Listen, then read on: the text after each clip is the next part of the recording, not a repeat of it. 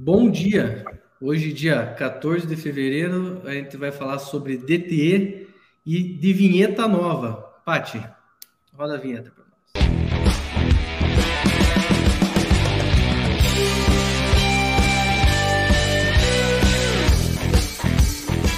Esse é o Entre Modais dessa semana. Vamos lá. O que, que achou? Essa é a vinheta nova, novo formato. Eu preciso apresentar para vocês a Bruna, já teve aqui outras vezes, a Bruna, que ela se diz a terraplanista do DT. Tá, vamos ver o que, que ela traz para gente. Rafael Costa, que é o nosso especialista, profundo conhecedor do tema e que está aqui para corrigir as groselhas que serão ditas. Jonathan, que deixou muito claro que ele está aqui só para incomodar hoje. E o Maurício, que tem o papel. Maurício, vocês conhecem tanto, né? Maurício tem o papel de discordar de tudo que o Rafael falar. Então, a gente vai direto ao ponto hoje com DT. Certo, pai?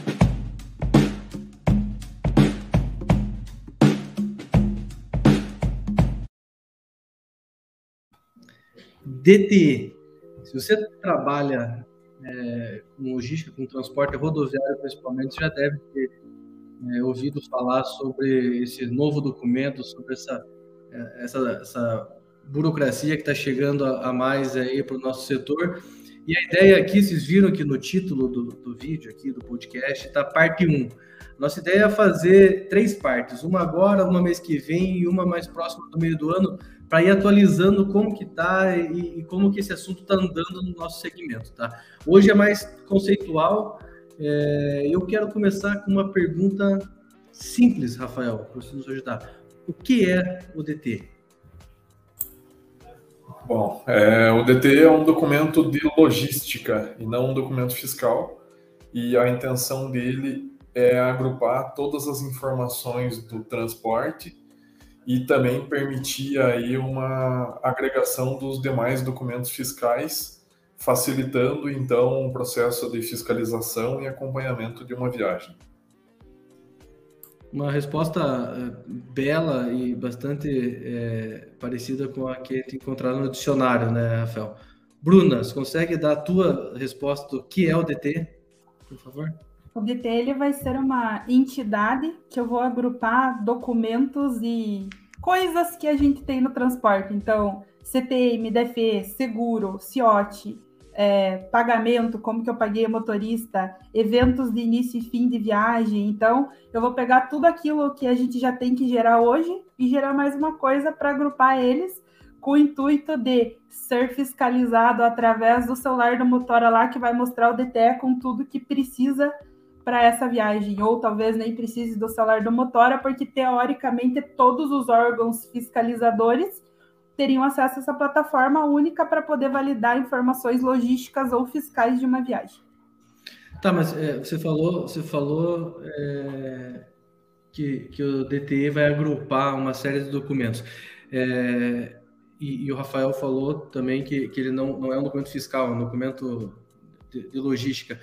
E, tipo, ele, ele não vai ocupar o lugar do CTE para reconhecimento de receita, por exemplo. A receita do transporte continua sendo o CTE continua sendo o CTE, o documento fiscal de pagamento para validações tributárias continua sendo o CTE. Acho que isso é uma discussão muito maior, que daí entra na seara de reforma tributária e unificação do ICMS, por exemplo, né? Na, o DTE. Então, a princípio, ele continua mantendo todos os documentos que existem hoje, com a promessa de substituir o CIOT que aí sim é um documento mais logístico, né? Então, o, o CIOT para todos, que a gente já falou antes até que em lives da KNM, ele deixaria de, uh, deixaria de precisar existir com a chegada da DTE. Então, é isso aí. É o CIOT deixa de existir, é isso? Isso aí. A promessa do DTE é que o CIOT deixe de existir. Isso aí que o Rafa comentou, achei interessante também. Ele não é um documento fiscal, então, portanto, a gente poderia determinar que não vai existir um aumento de carga tributária nem nada, não vai ser criado um imposto novo. Então, a gente se mantém teoricamente, claro que sem a forma tributária que a gente falou é uma outra questão dois, né? Mas nesse primeiro momento não existe um aumento de carga tributária. De carga tributária, não, né? Não necessariamente o custo, porque aí um outro tema que envolve o DTE é que ele vai ser um documento que ter, teria custo para emissão.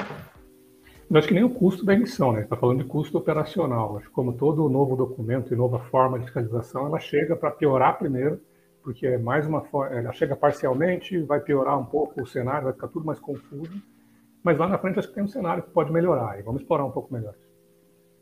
É, a, os valores eles não divulgaram, né? As notícias que tiveram é que seriam de centavos mas que seria uma emissão custeada porque outro, outros N órgãos poderiam consumir ali, além da questão é, sistêmica, né? O sistema gerador do, do DTE, por exemplo, a KMM ou um outro software que a empresa tenha para fazer a emissão, é, se a empresa for cobrar lá a, a questão de infraestrutura para poder emitir esse documento, teria esse custo e ainda esse custo de centavos que esse órgão que vai receber o DTE para fazer a validação, que teoricamente o RP vai emitir lá, eu vou pingar nesse outro órgão, esse outro órgão vai validar na NTT, vai validar se o MDF está válido, vai validar se o CTE está autorizado, vai validar o seguro com a seguradora, e aí vai dar ok no DTE. Então, e esse serviço teria um custo que foi divulgado como centavos, mas até hoje não tem nenhuma informação clara sobre o valor real.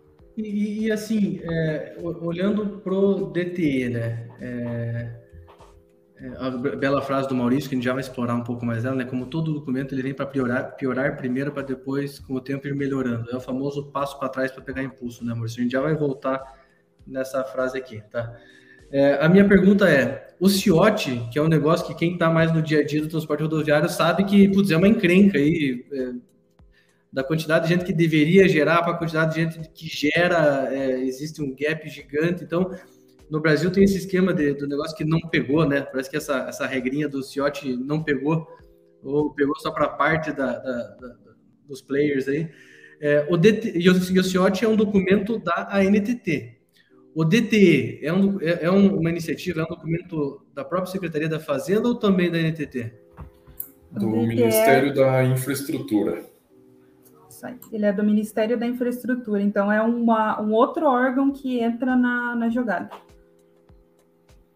Legal, mas e, e ele tem uma abrangência é, nacional, né? E eu acho que ele não vai ter aquelas regrinhas do CIOT, né? De só emite CIOT C, não, é, cara, tem o transporte rodoviário, vai ter a necessidade da emissão do, do DT, né? Inclusive para viagens multimodais, né? As pernas lá, rodoviária, ferroviária, marítima, que a gente tem numa viagem multimodal, o DTE unificaria, que é um pouco diferente do conceito do MDFE, que a gente tem lá hoje muito mais voltado para o rodoviário. O DTE seria um documento de viagem mesmo. E no inter, é, no intramunicipal, que hoje é com nota fiscal, ele também vai passar a valer, Bruno, ou não? Hum, a princípio, ele vale sim, Maurício. A diferença é que o documento de receita que você pontua lá dentro dele não seria um CTE, seria uma nota. É, aí eu não sei, isso é uma dúvida que ficou no ar, pelo menos eu não vi informação referente a isso, porque as prefeituras não têm um sistema unificado, né? A gente tem N prefeituras, é, e aí como é que a gente vai fazer a validação se esse documento fiscal existe ou não? Tá, aí eu vou entrar numa... Aqui Imagina, ah, né, Rafael, se, se, as prefeituras todas vão ter que se conectar para validar, né? Como é que você vê isso? Será, será que vai funcionar? É, aí eu vou entrar numa polêmica. A informação que eu tenho é diferente. É, a informação que eu tenho é que o intramunicipal não precisa do DTE e a partir das é, intermunicipais é, espalha o DTE e usa para todas as demais operações, sendo modais ou multimodais. Entendi. Fica então... com a informação do Rafael e a minha é antiga, então. Essa da nota aí que eu vi era antiga. Então é oficial, é oficial. Para intramunicipal não precisa de DT, certo, Rafael? É a última informação que eu, que eu tenho. Por isso que a gente vai ter a parte 2 e a parte 3 para conseguir ajustar, tá? Então, o pessoal está mandando algumas perguntas aqui, eu vou, vou só avançar um pouquinho no, no, papo. Eu queria só dar uma arredondada. Então, o DTE, eu estou entendendo que ele é um documento que olha mais para o fluxo, né, para a operação logística. E eu entendo que ele tem uma característica também voltada para o pagamento do, quando, quando eu uso a subcontratação, para o pagamento do frete. Se eu estou falando que ele substitui o CIOT, então a partir do momento que entra o DTE, sai o CIOT, é, o DTL já, já pode ser um documento para cobrir o, o pagamento do frete, certo? Posso estar enganado, mas a minha percepção até então é que ele tem um benefício mais só para realmente para a parte de fiscalização, né? Operacionalmente falando, para as operações logísticas, não vai atrapalhar no primeiro momento, que nem o Maurício comentou, né? Tem um pouco mais a mais para ser emitido e um pouco mais de, de custo operacional teoricamente, na parte financeira, se eu pagar um frete lá, um vale pedágio, por exemplo, que entra no regulamento lá da NTT, que é obrigatório ser antecipado, se eu pagar esse vale pedágio por um Pix, por exemplo, e eu alocar esse comprovante dentro do DTE, eu conseguiria comprovar esse pagamento. Então, eu poderia, nesse ponto de vista financeiro, ele pode trazer uma melhoria de encurtar esse processo aí até na parte de fiscalização, né? A empresa comprovar que realmente, ó, eu paguei o vale pedágio, eu paguei o adiantamento, os valores estão aqui, está dentro do DTE esse, esse, comprovante de pagamento aqui. E, vocês têm ideia do que, que qual que é o, o posicionamento ou a atividade da IPF é, com o DTE? Se ela se perde a obrigatoriedade de operar via IPF, eu, eu posso pagar o frete, fazer um pix para o cara e está tudo bem, tá? Como, como que como que está a figura da IPF dentro da, do, do contexto do DTE? É, Rafael pode me corrigir aí, pelo menos as notícias que eu vi. Essa parte de pagamento eu posso fazer direto, então a regulamentação do pagamento de até a cobertaria, né? Eu faço piques direto lá para o cara e comprovo. É, o CIOT para todos, que era aquele CIOT pro fora até ele morre, não seria necessário. E num primeiro momento o CIOT ainda tem que ser emitido. Então a IPF continua valendo como uma outra instituição validadora do CIOT na NTT e dentro do DTE eu ponho esse CIOT. Então, o CIOT para todos morre. Num primeiro momento, o CIOT continua existindo, só que são várias fases do projeto, né? Então, a, a IPF, ela continua existindo nessa seara aí. E aí, uma outra coisa sobre a, a, o, o sistema regulador, né? O sistema que vai receber esse documento, é que no primeiro momento ele vai ser um sistema do governo, né, do Ministério de Infraestrutura, mas que posteriormente ele pode ser terceirizado e para iniciativa privada. E aí não sei se nessa terceirização ele se manteria um único sistema validador ou seria um estilo de IPF que pode ter vários validadores e um centralizador tipo a CIOT. Uma coisa interessante que a Bruna falou é anexar, ou seja, eu faço o Pix e anexo ele lá no DTE. Como ele é um centralizador, está é, previsto no projeto DTE que eu possa anexar eventos lá também. Então, desde um acidente que ocorreu com a carga, uma troca de motorista, então daqui a pouco a gente está até com um meio um tracking da viagem dentro do DTE e tanto o transportador quanto os órgãos de fiscalização vão é, anexando documentos, anexando eventos nesse DTE durante a viagem. Né? Essa é uma ideia muito boa também, mas é, também a implementação não é nada simples assim. Né? Já existe com... o, app, né? Desculpa, Rafael. Já existe o app, o InfraBR, né? É um app do governo para para homologação aí dessa parte do motorista. É o app que o motorista vai mostrar os documentos e ele poderia mandar eventos por esse aplicativo, num primeiro momento, de início, fim de viagem, que se assemelha muito às integrações que a gente já tem rodando hoje, de eventos de macro, de início e fim de viagem. E aí, provavelmente, a gente conseguiria nem que o motorista precisasse fazer isso duas vezes, né? Se ele já usa um aplicativo da KMM, por exemplo, sei lá, um co-driver, e aí eu faço essa comunicação direta e isso aqui entre lá dentro do DTE. É tipo um CPF na nota, então. Dez anos atrás a gente tinha que declarar imposto de renda para saber o que a gente estava gastando. Agora o CPF na nota não, eles já sabem tudo direto os eventos da viagem, vai estar muito mais fácil para fazer a fiscalização. Gente, assim, assim, eu tô meio, eu tô meio confuso, cara. Para mim está muito complexo. É...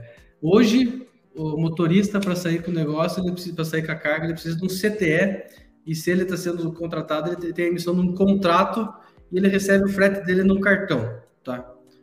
E daí tem a emissão do MDFE para fazer a, a, a, a, cobertura dessa, dessa, desse trecho, dessa perna que ele vai executar. Esse é o hoje. O que, que muda no, no dia seguinte? Não, não, não, falem das fases, né? Tipo, eu entendo que vai ter um caminhar até chegar lá. Mas depois que o projeto estiver implantado, qual que vai ser a realidade da, do dia a dia da operação? A ideia é o, o agrupamento de informações com a emissão do TTE, é uma maior facilidade na questão de fiscalização, né? uma otimização desse processo. Acho que o, o ganho principal, você mesmo falou, eu preciso ter esse documento, outro documento, mas a ideia é que centralize tudo e que possibilite que o processo de fiscalização e acompanhamento torne-se mais prático então, e ágil. o motorista não vai precisar andar mais com o CTE, é isso? é uma das ideias, de acordo com os convênios que foram firmados. Num primeiro momento, ainda mantém-se a necessidade do DACT, da DANF, do DANF, e com os convênios firmados, a intenção é que você viaje se você tem o DTE emitido. E lembrando que o DTE não tem impressão, o DTE tem uma chave e tem um controle por aplicativo. Se você tem ele, você vai poder fazer todo, todo teu, toda a tua viagem, todo o trajeto sem um outro documento. E quando vocês falam que melhora a fiscalização, assim, hoje o CTE tem um monte de informação lá, tem é, da onde para onde, quem contratou, é, quem redespachou, quais são as notas que estão sendo transportadas, tem um monte de informação. O que, que ele vai conseguir fiscalizar mais que ele não conseguiria hoje com o CTE, que já é um documento digital amplamente difundido? A ideia principal é que, tendo, tendo os documentos vinculados de maneira eletrônica, é, a fiscalização atue somente em cima de quem não tem a documentação ou quem tem alguma documentação que possa ter um problema. Se o cara tem o DTE, o DTE gerado, tem o CTE, tem o MDFE, passou por todos os processos, ele não precisaria nem parar para fiscalização, é, incluindo até a questão do CIOT e frete mínimo, tudo pelo, pelo DTE. É, agora, se ele não tiver alguma informação, aí ele seria, precisaria de uma parada para fiscalização. Então, a minha, a minha percepção é assim, que para aquelas transportadoras ou aqueles contratantes que hoje já fazem o, o, o, correto, já tem todo o processo de documentação adequado, vai ser um benefício, porque isso vai os diferenciar, né? Fazer certo vai, vai, passa a ser um diferencial. Para aqueles que, por, por algum motivo, ainda deixam uma etapa dessa de lado, vai ser um problema, porque eles vão ter que se adequar para conseguir chegar a, a, a, ao status do DTE. É, é isso? Exatamente. O, tempo gasto em fiscalização é muito grande hoje, né? Então, é, com o DTE, com um QR Code, vamos pegar o cenário mais analógico, um QR Code, é, se emitiu aquele DTE, significa até as licenças ambientais foram validadas para chegar naquele momento da emissão. Então, é, o processo de fiscalização fica muito mais rápido para a entidade que está lá fiscalizando é, e também para o motorista perder menos tempo. Então, se está certo aí, Leopoldo. É, se saiu o DTE, a, a, emissão dele já significa que muita coisa foi validada que hoje não é. Eu então, trago, na verdade, Desculpa, pode falar. Né? Eu trago as validações para o início, eu adiciono um documento a mais, né, que eu preciso emitir antes do início de viagem, mas a partir do momento que a viagem começa, eu agilizo esse processo até a fiscalização, porque o motorista não precisa nem estar com o celular lá, sei lá, o celular dele estragou é, o, o, fiscalizador lá pela placa dele consegue localizar o DTE que ele tem para aquela viagem e seguir, seguir viagem. Então, performance de, de, fiscalização é um primeiro ganho que a gente espera que vai ocorrer com o DTE. Legal? É, eu tenho uma ressalva em relação a isso, que é os órgãos se adequarem para isso, né? Então, existiu um decreto lá, existiu uma combinação entre os órgãos, mas lá, os radares da NTT que hoje validam placa para ver se tem um MDFE emitido, por exemplo, se tem CIOT, o cara da, da barreira fiscal lá entre os estados. Todos esses órgãos né, que envolvem a, as fiscalizações do transporte, cada um tinha o seu documento, eles vão ter que se adequar para poder usar essa fiscalização olhando para o DTE. Então, existe um processo aí que a gente não sabe como que ele vai acontecer ainda. Sim. É, é, é, voltando assim, eu tenho uma vantagem que está claro para mim, que é a, a performance na, na, fiscalização. Alguém consegue levantar, sei lá, outros, outras duas vantagens imediatas assim para a gente colocar aqui? Uma delas seria a redução de parada para o motorista, né? Ele não precisa imprimir o, o CTE, parar para imprimir documento, parar em tantas fiscalizações, ele volta um pouco nesse ponto da fiscalização, mas pensando no transporte em si, ele representaria menos paradas. E a gente tem a questão do pagamento do frete, né? A gente falou um pouquinho da IPF, mas acho que também não ficou claro. É, com o DTE, a IPF ela deixa de ser obrigatória. Então, se tiver as IPFs que prestam um bom serviço e geram um ganho real ali para o transportador e para os motoristas, ótimo, ela vai continuar prestando o serviço.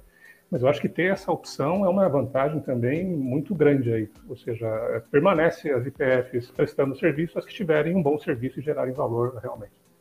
Só que a IPF normalmente traz um custo né, para a operação. Então eu tenho uma possibilidade de redução de custo é, em relação à IPF, novamente, se não tiver valor agregado, né, não tiver geração de valor no, no, processo. Uma outra coisa que eu pensei agora, já que o Rafael falou que eu não preciso mais é, da, da, impressão, né, não há impressão e a fiscalização é feita pelo DTE, hoje o motorista muitas vezes tem que carregar num lugar e ir buscar o CTE num posto porque precisa estar com a, com a, com a documentação impressa. Então eu entendo que o cara vai poder, vai lá na, na, no lugar, carrega e já sai em viagem, porque a documentação é digital e, e isso traz performance para a operação, né, com certeza. E tem um, um item aí que está previsto também no, no, projeto como um todo, que é a utilização de RFID. Ou seja, os caminhões vão ter uma tagzinha que eles vão passar e vão ser fiscalizados sem parar, tipo sem parar do pedágio, ou para não fazer propaganda, tipo as tags de pedágio que você passa e ganha mais tempo ainda, né? Então, eu acho que isso é bem futurista. Eu concordo com a Bruna. Acho que a gente, é, além da, do teste que foi feito lá no Espírito Santo, que já foi instalado as antenas, é, eu acho que vai demorar muito para estender isso para o Brasil todo, mas é uma ideia interessante também.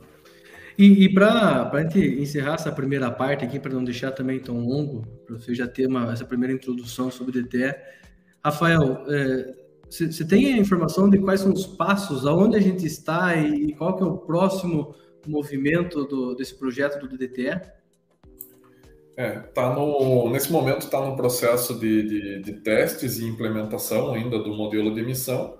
É, e a expectativa é que ainda no primeiro semestre é, entrasse o processo do com o granel já com as emissões sem ainda um sem uma restrição, né? Como um projeto piloto, mas já com emissões sem bloqueios, sem travas mas a ideia era que ainda no primeiro semestre entrasse essa parte do, do granel sólido. Tem a... Opa, desculpa. É só, só uma dúvida. E no processo de emissão dele, Rafa, vai ser como é um modelo de CTE hoje, por exemplo? Vou ter campos para ser preenchidos, vou autorizar via arquivo XML, de Cefab. Se ele não me autorizar, não gera QR Code, vai seguir esses mesmos modelos? Mesmos Isso. Hoje, hoje ele é um processo que até ele é muito similar ao MDFE, a parte de campos e tudo, e a ideia é essa mesmo. Você faz a geração, manda para lá, ele tem todos os processos de validação é, até que ele seja autorizado, né? E aí não autorizou, você ainda não poderia viajar. É, são, são etapas que tem na, na emissão dele. Muito bom, muito bom. Gente, de forma simples, um bate-papo inicial, a gente vai ter as próximas fases desse mesmo assunto porque é um assunto que se percebe que tem dúvida ainda, não tem todas as respostas, é uma coisa que está andando, tem piloto para acontecer logo mais. É, os, os, layouts do, do, do, DTE já estão aí na mão dos desenvolvedores de software, então você já pode né, perguntar para o teu fornecedor aí como que ele está em relação ao, ao DTE, porque da mesma forma que aconteceu no CTE lá no passado, eles fazem testes, colocam algumas operações como piloto, com algumas empresas, alguns segmentos, e logo mais isso começa a ser distribuído. Eu estou entendendo que a intenção é melhorar, é gerar performance, é digitalizar e gerar performance para a operação rodoviária. Como o Maurício bem disse, é importante entender que com a chegada do ETS, dá um passinho para trás, acrescentando uma, uma, burocracia, acrescentando uma documentação, mas logo mais eu começo a colher, colher os, os frutos disso, né?